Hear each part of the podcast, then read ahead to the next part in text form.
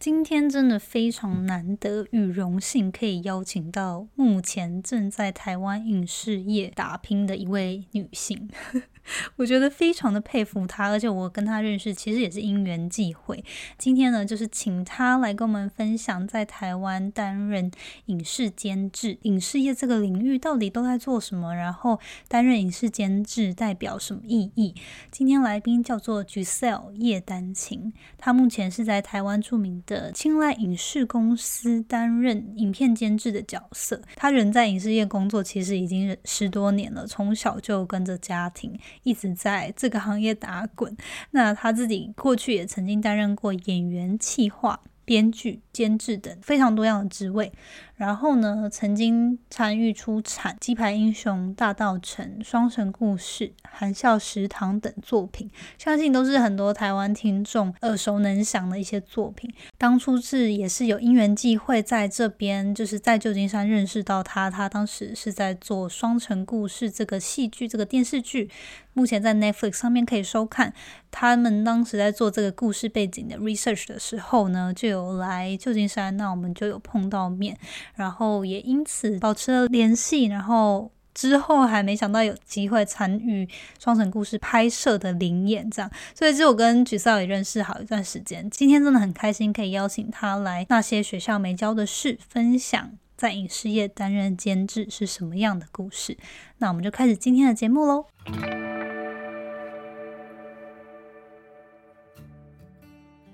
Hello，你现在收听的节目是。那些学校没教的事。我是 Janet，是这个节目的主持人。在这里，我们会分享各种关于自我成长以及打造软实力的实际应用工具与心法。我致力于分享如何学习那些传统教育没有教导我们，但是可能影响我们达成人生成就的各种技能。这个节目会透过我分享个人的经验和心得，以及采访在生活中已经创造他们独特个人成就的人，来分享他们的故事与见解。那现在就让我们一起开始学习那些学校没教的事吧。今天呢，真的非常难得，而且很荣幸可以邀请到一位很特别的来宾，Giselle。那 Giselle 她目前呢，就是在台湾的一个很著名的影视公司青睐影视担任监制的角色。那她过去也担任过很多不同，比如说演员啊、编剧等等不同的职位。那我呢，其实非常荣幸，当初也是因缘际会在旧金山认识了 Giselle，后来。还有幸可以参加 领领演的这样的机会，也是因为他。然后呢，就因为有这样子保持联系，所以今天我觉得非常荣幸，想要邀请菊少来上节目，跟我们谈谈影视业，还有身为影片监制这样的职位到底是怎么样。就是究竟是怎么一回事？因为可能对我这个资讯科技人啊，就觉得哇，影视业感觉就是离我很遥远，所以就今天非常荣幸可以邀请到 Giselle 叶丹青。，Hello，Hello，Hi，Jenna，谢谢你。Hello，那如果今天就是呃，因为有一些听众他或许可能有看过你们的作品，但不知道你是谁的话，可不可以请你跟我们介绍一下你个人现在在哪里工作，然后背景是什么，然后现在的工作职位在干嘛？这样。OK，Hi Janet 的观众朋友，大家好，我是我是丹青，我是叶丹青，然后啊。我做电影跟电视的制作工作已经十多年了，然后主要是从制作，就是 producing 跟编剧两个方面开始学习起的这样子。那嗯，我现在在青睐影视跟晴天影像做的是监制的工作，这样子。在这之前的工作都跟这个行业有关，我做过演员、舞台剧的演员，因为我是北艺大戏剧系毕业的，我是主修表演的，然后做过录音员。呀，做这是广告的配音员。哦，我呀，我在制作的现场，我买过便当，我挡过车子，就是你知道，就拍戏的时候，哎，停车子没有，我挡过。车子，我呀，然后呀，我阻止过现场的工作人员打架，然后我我照顾过呀，我照顾过演员，我照顾过五六岁的哭嚎的小演员，我也照顾过七八十岁的老演员，这样子，所以呀，所以我的生活就是这么充满了兴奋，跟跟不同这样。那我我现在是一个监制，就是我呃主导很多案子的开发也好，制作也好，大概就是呃我呃我不会说是一个 assisting 的角色，可是等于是要带这个案子从零。到结束，你大概呃，我觉得监制是一个陪跑的角色，因为你必须要跟很多的部门，不管是开发的部门、编剧啊、导演啊、摄影师啊、工作人员啊这些，呃，你都要跟他们工作。然后边走的时候，你要陪跑，就跟着他们一起跑，跟着他们一起完成他们的创作，这样子。对对对，所以这个就是我现在大概在做的事情。是的，哇，那能不能分享一下你当初为什么会进入到影视产业？就是你大学的时候为什么会念戏剧系，然后后来进入到影视业这样？因为我不会别的，我我小时候，嗯，这个影视产业其实是就是家族企业，这样，就是我爸爸妈妈大概在四五十年前就成立了这家 production，在在台湾的制作公司，他们是从广告制作跟电影，然后后来也走电视的制作开始起家的，这样，所以我小时候就就看着他们经历过这么疯狂的生活。我小时候在片场长大的，在片场跟 studio 跟剪接室长大的，这样，然后像烧饼油条对别人来说是早餐，可是对我来说是宵夜，这样子，因为 拍片就是一件没日没夜的事情。我看着镜头里面的人是这么的风光，这么的漂亮，这么的完美，可然后。哎，可是我就站在摄影机旁边看，就是镜头之外的地方是多么的杂乱，跟有多么多少的人在 supporting 这件事情完成这样呀，所以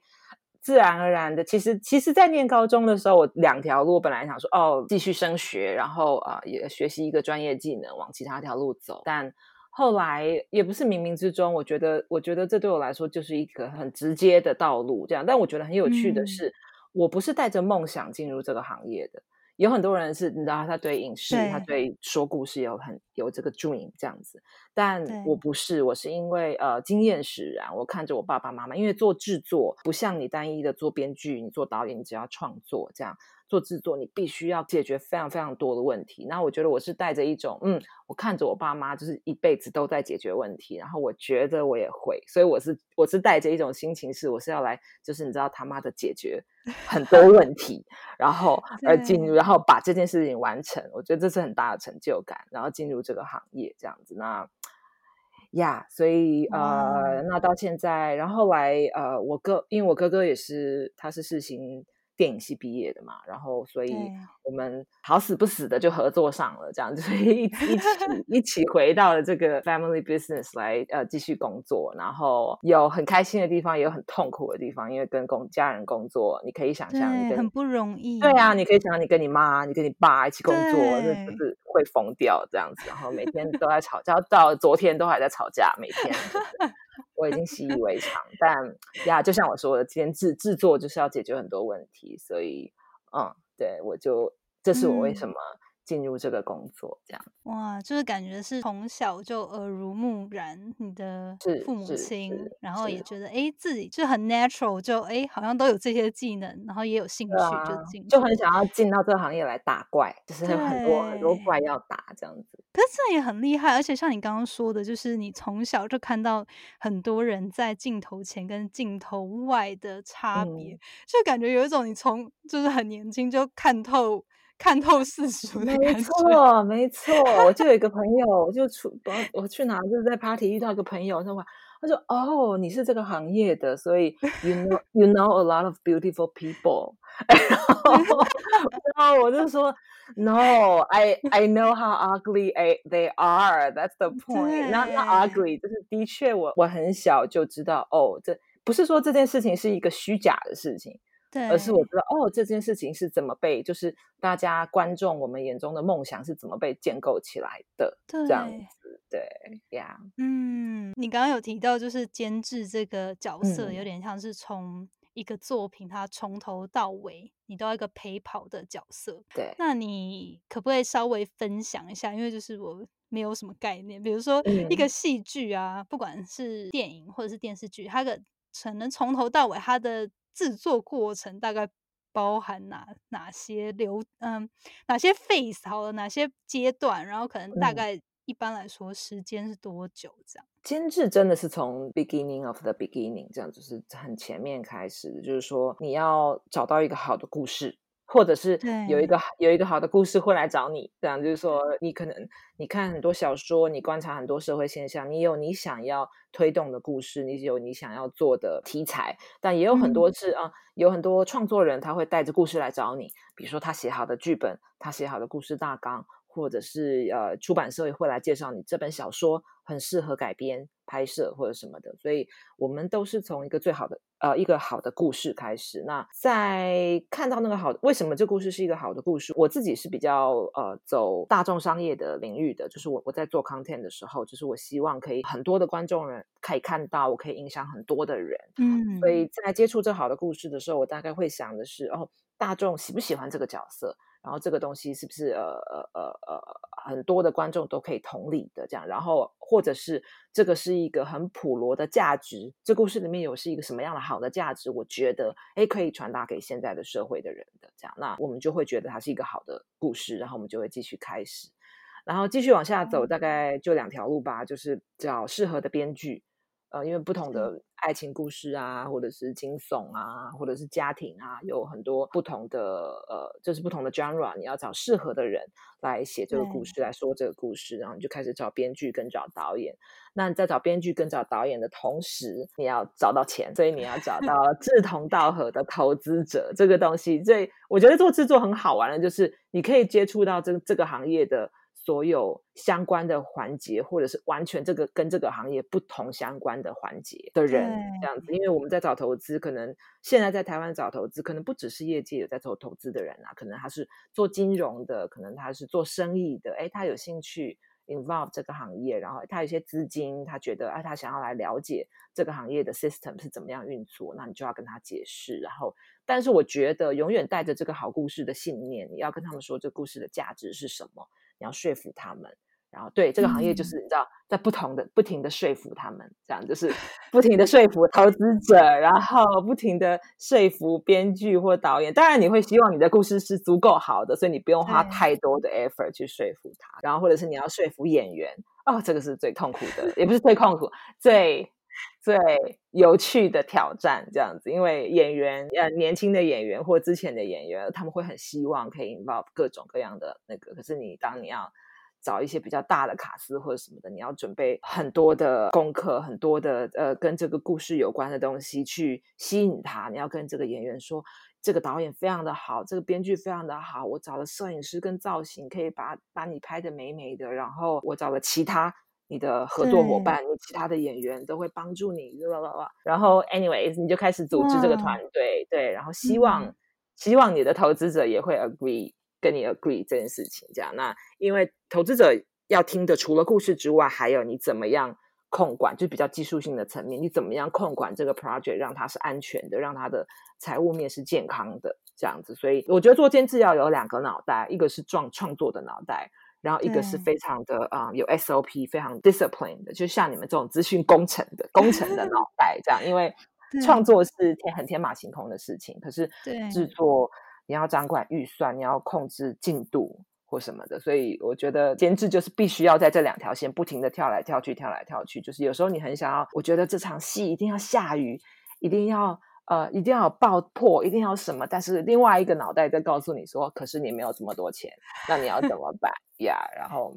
，anyway，所以你就啊，然后进入 production 的阶段，其实就比较单纯，因为很多人就会开始进来帮你。你要呃做摄影师、美术、造型、灯光、剪接，你要找到对的人，然后你要帮助他们彼此沟通，因为你再也不是一个人在说这个故事，是所有的人在帮你一起说这个故事，然后他们都会有他们独特的看法。呃，可能会把这个，可能会把这个故事，也许带往不同的地方，也许它是好的，或者是哎，它可能走太远了，你要把它拉回来，说不不不，我们还是要在我们原本想要传达的这个价值里面这样子。然后在开拍之前就无止境的会议，就是在把这个剧本沟通到好，就是所有的创作的人都要在同一个，就是 on on the same page，就是在同一个对这个对这个 production 有同样的理念，然后知道我们要做什么，然后知道我们有多少的资源在做这些事情。开始拍摄之后，我觉得对，只要你把前面的人选做好，然后把会议开好，大家沟通的足，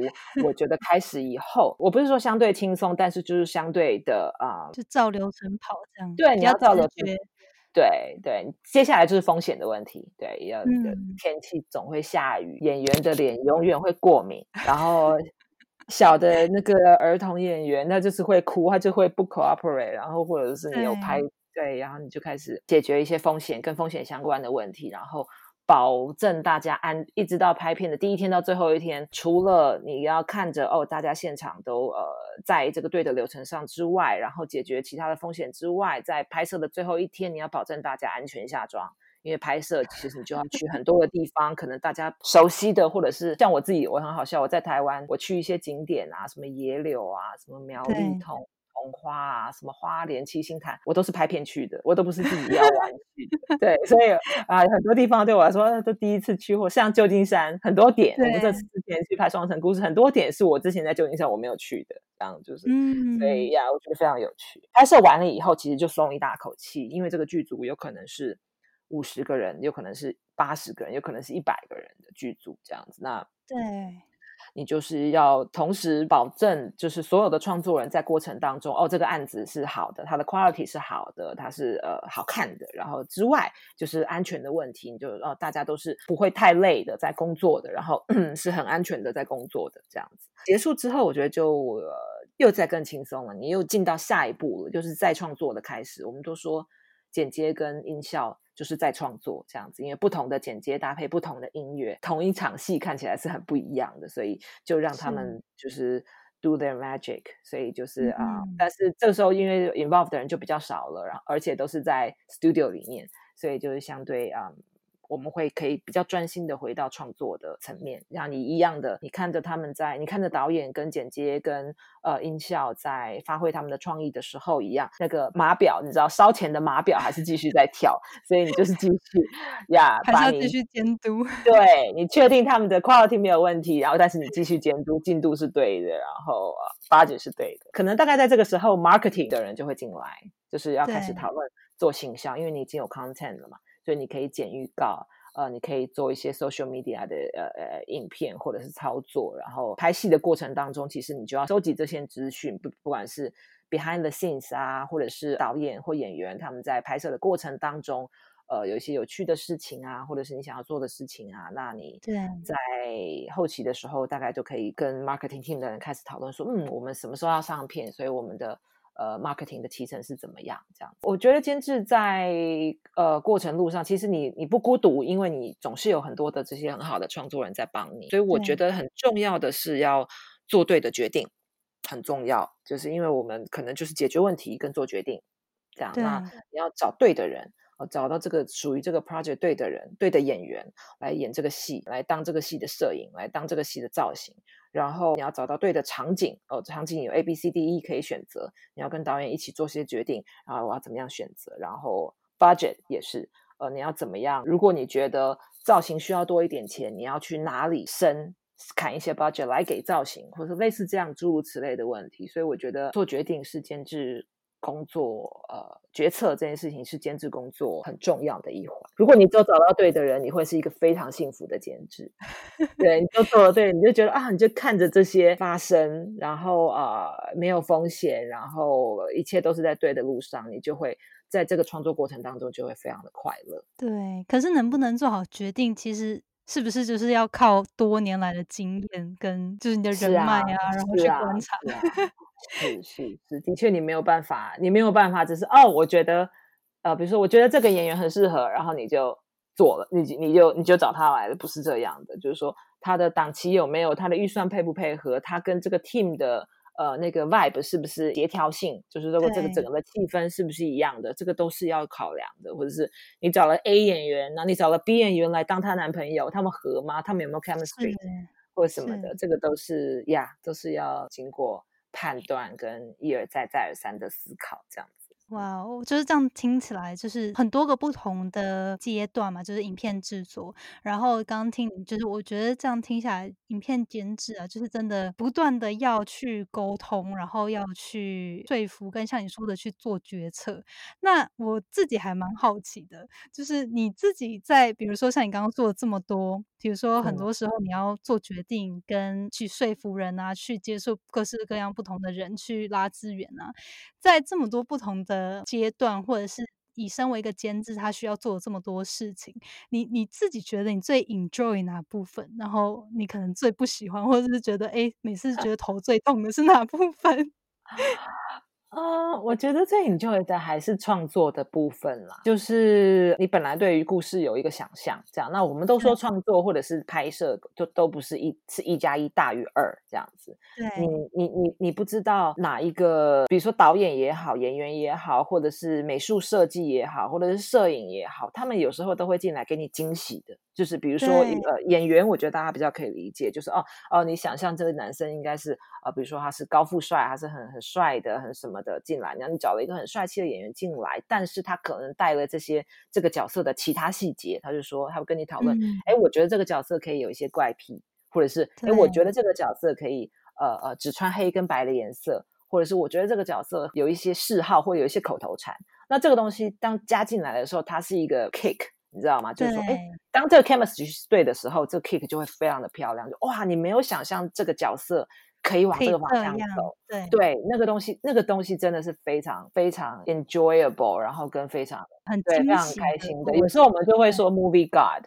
对吗？就是觉得说，哦，不，这不是我，这是 movie god 在做这个事情。因为有时候像我们在剪接，很多时候我们会。搭着一些想象的音乐剪这样子，然后呃可能会搭什么贝多芬的音乐，或者是呃呃呃莫扎特的音乐，或者是什么马友友的大提琴下去剪接的时候，然后下去剪接，然后有时候你真的那个演员在演，你在你在现场的时候你不知道，但是那个演员跟那个运镜刚好就跟音乐 match 在一起，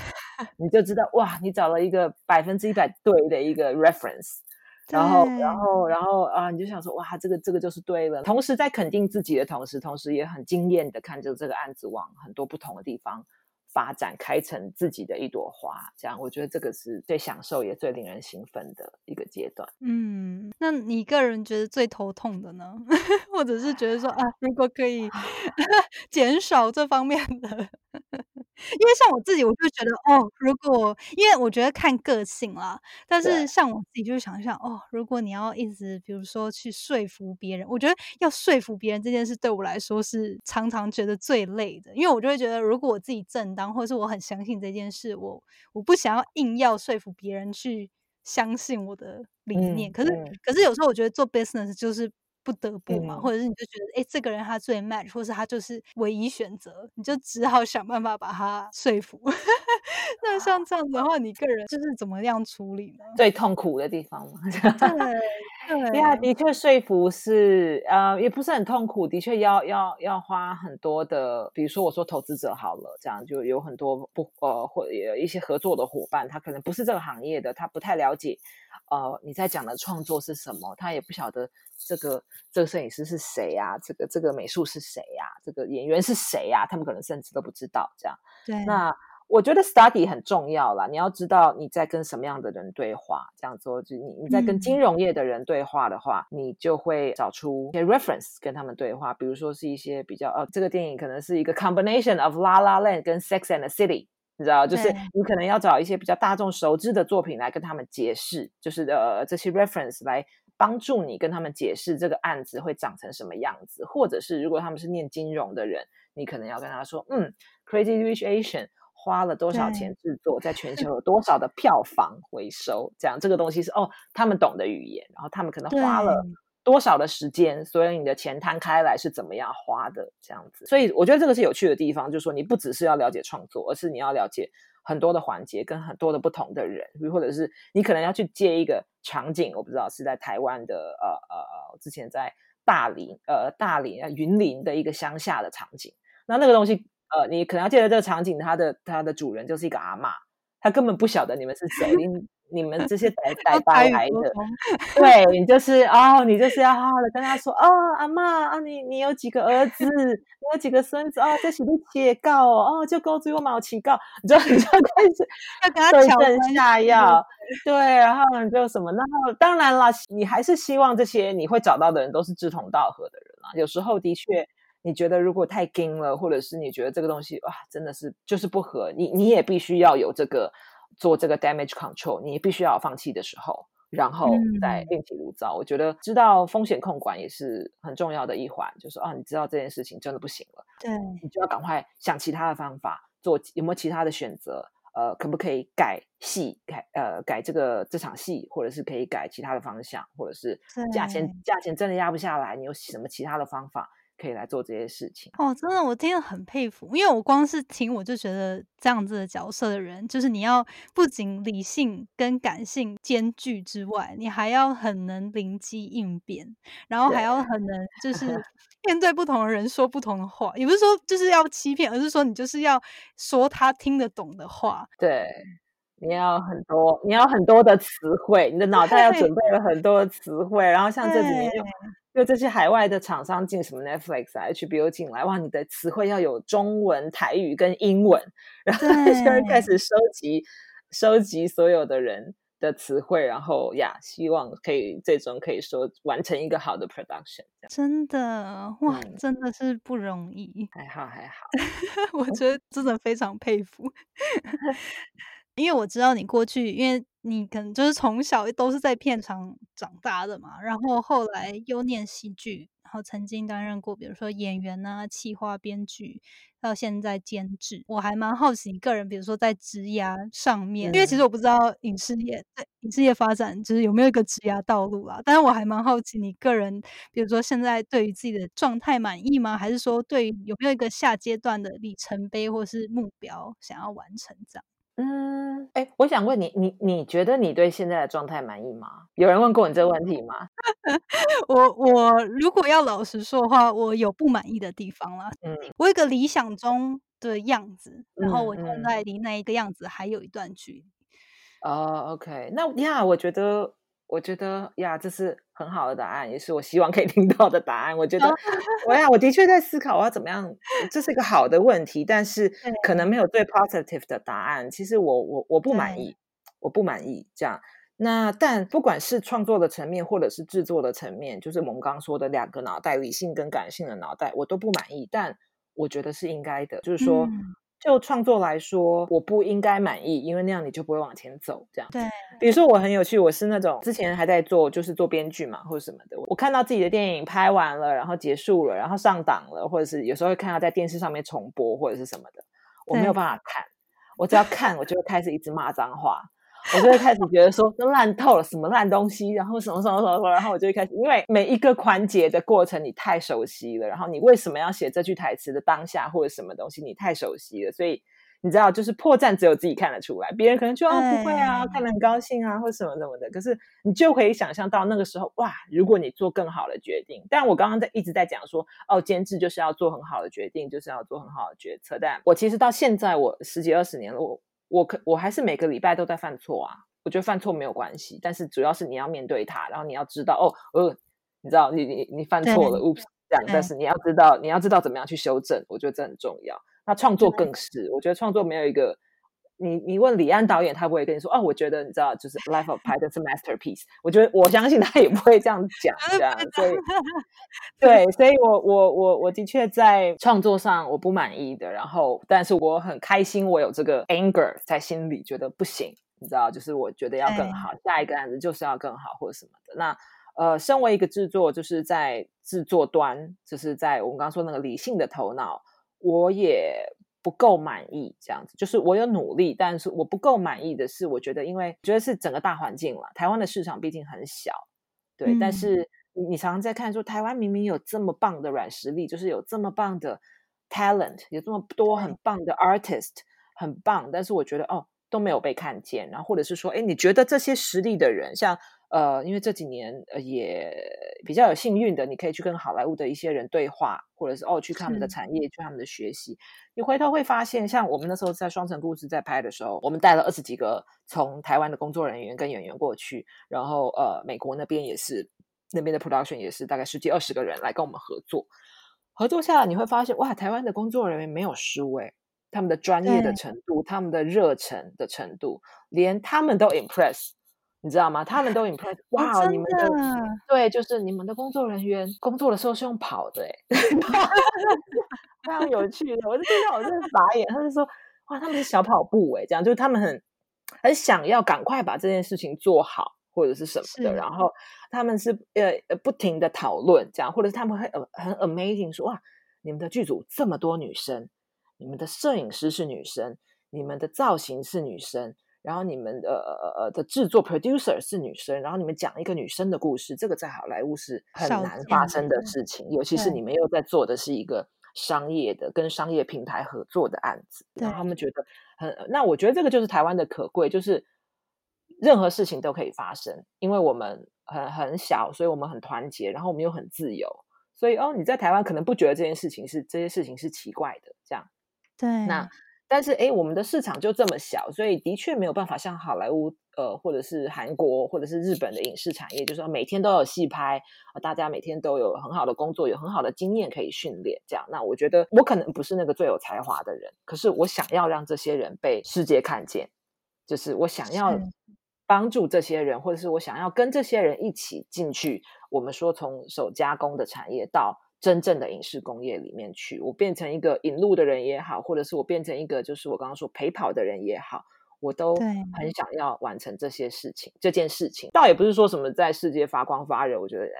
就是有时候这种话 这种话讲起来的时候也很剥削，但是但是但是我觉得我们我们很厉害啊，就台湾的人很厉害啊，我们我们是可以。有有有有这个实力去放在这些国际的平台上去跟大家一起被比较的，这样那我觉得现在台湾就是正在做这件事情，往这个方向去，但还没有完全的达到目标，对，所以我我也不应该满意，所以呀，这个就是在推动我继续往下走的动力，这样子。哇，那你觉得如果要推动整个，我我相信这。本来就不是一个小就很容易的事情嘛，它可能是很多年需要不断累积、不断很多人付出，才能把台湾的产影视产业推到，比如说像美国一样的比较，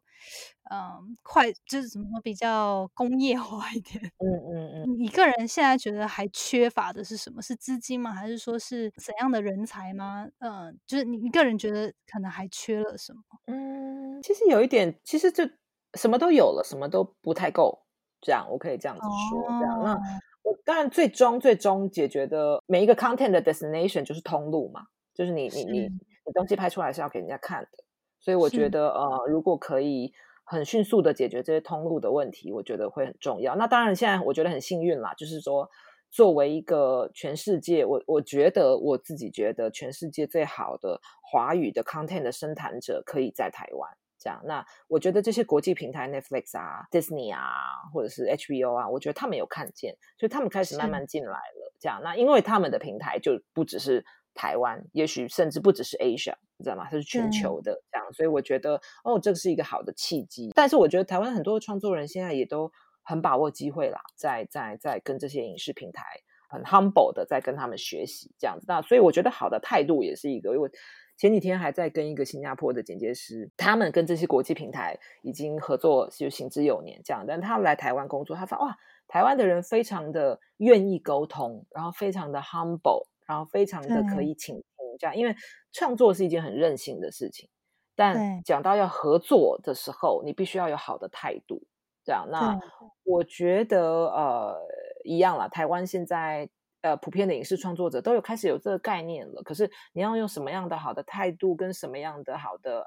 学习的方法去切入，跟他们互动，这样不管是让他们看见你的才华也好，或者是学习到他们的 know how 也好，我觉得都是很重要的，就是好的态度。这样，那当然，我觉得政府的政府的 support 也很重要嘛。我们都知道，韩国今天把韩国的影视推到奥斯卡的最佳影片。对，这个就是我想他们的政府在很早。就知道 IP 就是 content 这件事情的重要性，所以他们的确有推动了，不管是很多的预算也好，或者是跟好莱坞合作的很多的影视人才培育的 project 也好，对他们很早，大概十几，大概二十二十多年前就开始做这件事情。因为政府毕竟是带领产业、带领国家的产业可以往下发展，他们拥有最多的资金也好、资源也好，那我觉得政府的帮忙也很重要。那我我觉得现在呃，台湾就是文化部嘛。文化部，我觉得他们有开始意识到这件事情，就是说，哎，不只是制作，因为制作就是就是制作，就是手工，就是工业。但是台湾的文化部现在也开始知道，呃，所有的制作就是来自我刚刚说的一个好的故事，就是 IP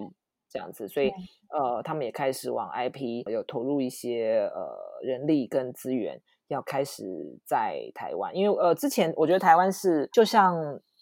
七八零年代，台湾是全世界的加工厂。这件事情就是说，台湾代工很强啊，就是说，呃，美国要做圣诞灯就来台湾，你知道，大家就在家里 做手工业，做那些圣诞。台湾代工很强，但是 original 这件事情，就是如何原创、如何讲故事这件事情，是我觉得还可以再多加训练的这样子。因为呃呃，当然呃，我我觉我觉得跟呃跟。这些西方这样好莱坞跟他们取经也是很重要的啦，就是说他们其实从不只是制作上有很有 SOP，他们说故事也有他们自己的 SOP。这样，那我觉得去这样子去学习如何产生一个好的故事，我觉得也非常重要。这样，嗯，希望未来可以你也说一个你的故事，你说一个工工程师的工程师的酸苦，因为现在。因为大家也在很多在做职人剧啊，你知道，就是做医生的，做什么消防员的。我觉得工程师一定也有很多很有趣的、有的没有的事情可以讲，这样子。对，哎，其实我记得以前不知道，可能是我高中还大学的时候，我记得还蛮流行那种。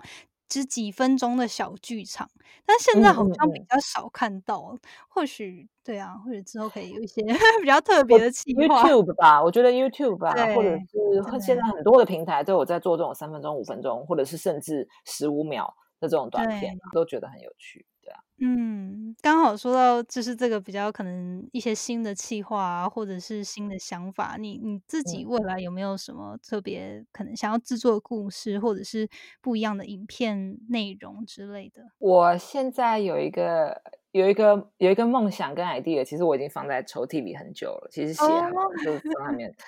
呃没有契机。我我我我刚刚说的这些故事，我觉得都是很好的 content，我很想要拍一个。跟这个行业有关的故事，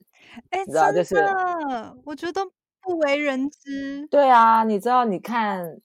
你看那个什么日本的 Netflix 做的那个什么 AV 大师，你知道，就是说他们怎么来拍碰完这个故事，也说的非常有趣。然后你看好莱坞有《La La Land》，对吗？他讲的就是这个产业的故事。我觉得台湾也会有。我之前很喜欢一个那个 NBC。的一个呃影集叫《Thirty Rock》，是 Tina Fey，她整个是 Saturday Night Live 的一个呃团队，然后 Tina Fey 嘛，她是制作人，然后她也是 showrunner，她也是主演。他就是演一个 producer，你知道吗？就是每一天，就是因为我觉得在制作上，就是因为你会跟太多不同的人碰面，所以任何光怪陆离的事情都会发生。然后我觉得太有趣了，太好笑了，就是真的就是怪兽电力公司啊，就是你知道，就是 每一个人都是怪兽，然后你就要安抚他们，然后跟他们说话，然后最夸张的事情都会发生，然后呀。对啊，然后对症下药，还没办法一招打遍所有人。对，没错。然后就是我我自己很幸运啦，我跟我跟李安导演聊过天，然后我跟诸葛亮大哥，我跟刘德华，我都合作过。所以你知道吗？我这个行业的最最最前端，对资深跟之前，或者是最前端，或者是到最外围，你知道最核心到最外围的，我都工作过。所以我觉得啊。因为我觉得 IP 说故事有一个很重要，就是如果你想说你自己的故事，我觉得说你自己关心的、跟你自己觉得很要紧的题材，我觉得很重要。这样，那这个其实呀，我每一天都在收集这些 content，而且我觉得真的太好笑了，就是太夸张，可是又这么的真实，所以我很想要。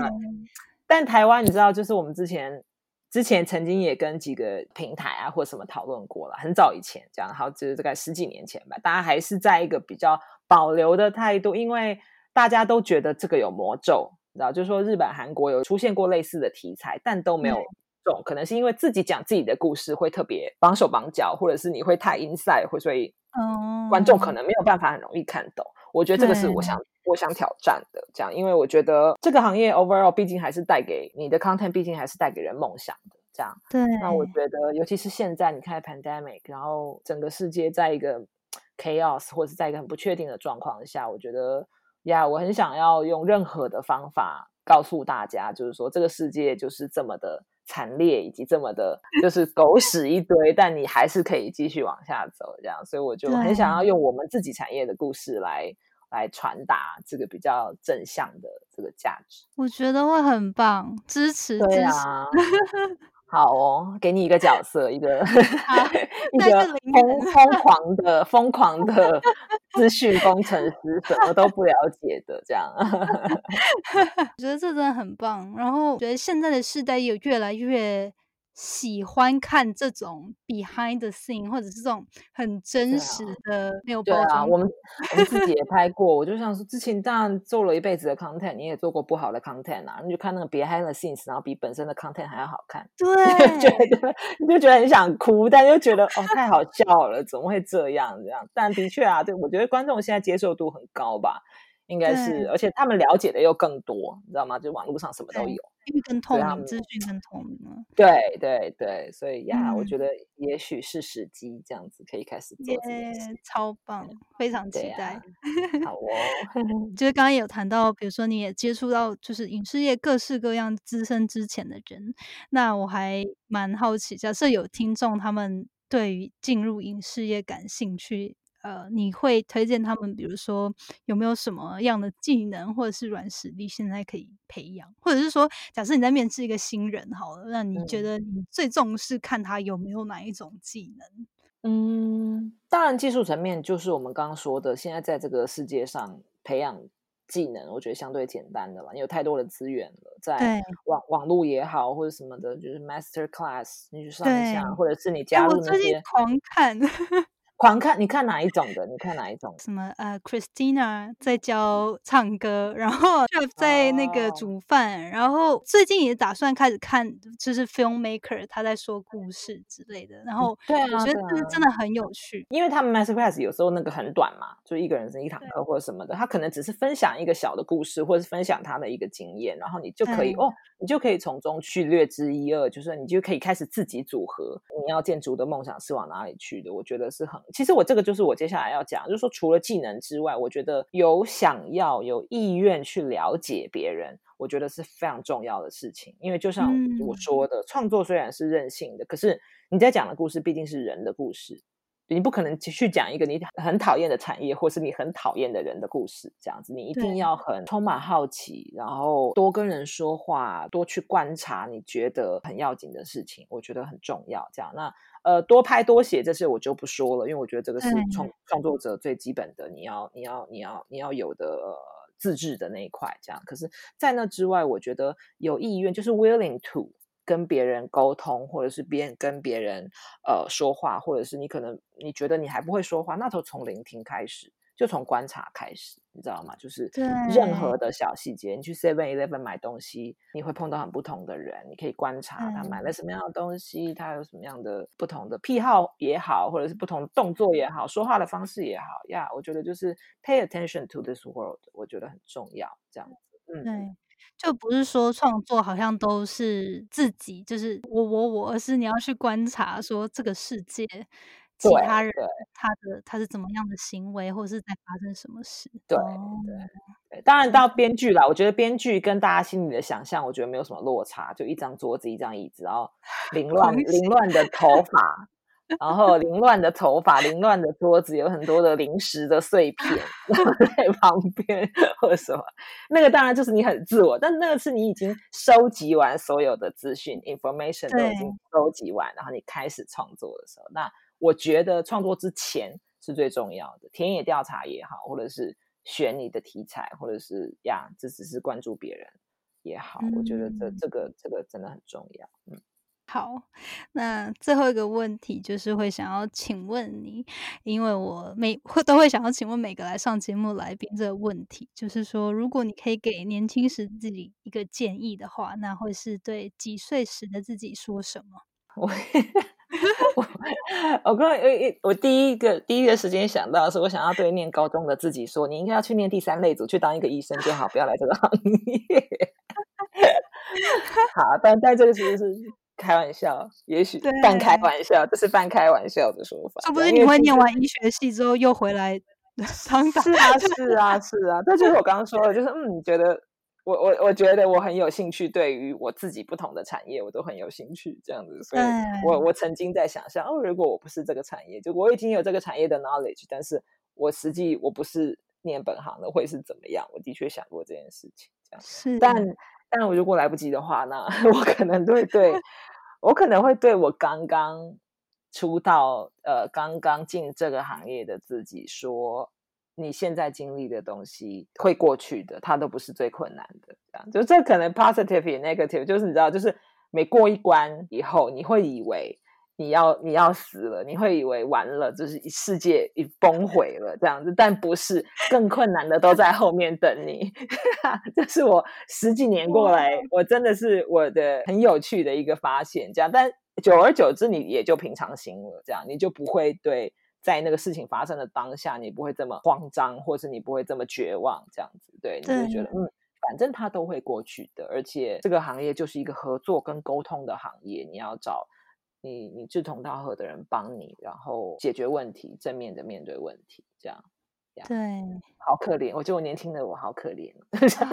就我我可以想象，因为其实我觉得我现在也算是二十后后快三了，然后我觉得也也开始，我我觉得这样子的自信跟泰然是累积出来的。是哈，对，就是那种，就是我觉得刚出社会的时候，绝对会有那种啊，做错的事情或者是什么事情的时候，就觉得天快崩了。可是。你当你一次次不断的克服跟熬过之后，后来就会比较能够跟习惯犯错，对，就是比较平静的心态，想办法去把它处理掉，而不是就是把小题大做这样。对啊，对啊，对啊，所以呀，我觉得这个很有趣。对，今天真的很谢谢 Giselle 来跟我们分享影视业的 内幕。下次要 你。我也想要跟你，请你跟我分享。我如果要写一个工程师的那个资讯工程师的故事的时候，我也要知道你的 daily life 是什么，这样也是我们完全没有办法。我觉得这样的交流很好啊！你知道我的故事，我知道你的故事，当然当然很有趣，Yeah，非常乐意。而且如果你需要田野调查的话，有非常多人可以 帮你，我帮你找参考。太好了，太好了！你帮我召集一一整个房间的 nerd，是吗？你看，就是我对这个行业的很片面的，就大家都是 nerd，没问题，都不会像你这么。第一次碰到你，我真的傻眼。我想说，嗯，我想说这么漂亮，在这干嘛？没有了，没有了。对啊，但但我现在真的越来越多女生来当工程师，然后其实其实我现在也我我不敢说我自己是工程师啊，因为我现在比较做都是做 product manager，就是 product management。那写 coding 这件事，我也不敢说我自己还很熟悉，但是就是还是还是会接触，但我可以懂你的那那个感觉，就是真的隔行如隔山。可是我觉得至少戏剧业你们会就是可以有机会去观察，然后去模拟，然后就有萃取到其中精华，找好自己自己找乐子很重要，对啊，对对对。今天真的非常谢谢 Giselle。那如果有些人他们希望可以多可能跟你交流，或是有兴趣合作，假设啦，或者是想多认识你的话，有什么样的管道去联系你比较方便？简单就去 Facebook 上找青睐影视的 Fan Page 粉丝专业。青受人青睐的青睐，这样子，这个是我们的公司，所以你去粉丝专业上面留言或传私讯都可以找得到我。太好了，好，我到时候再把你们的粉丝页连接放到资讯。好哦，好哦。再次感谢丹青今天来，谢谢。你要呃，我 在我在台湾，所以我是早安，你是晚安。对，没错。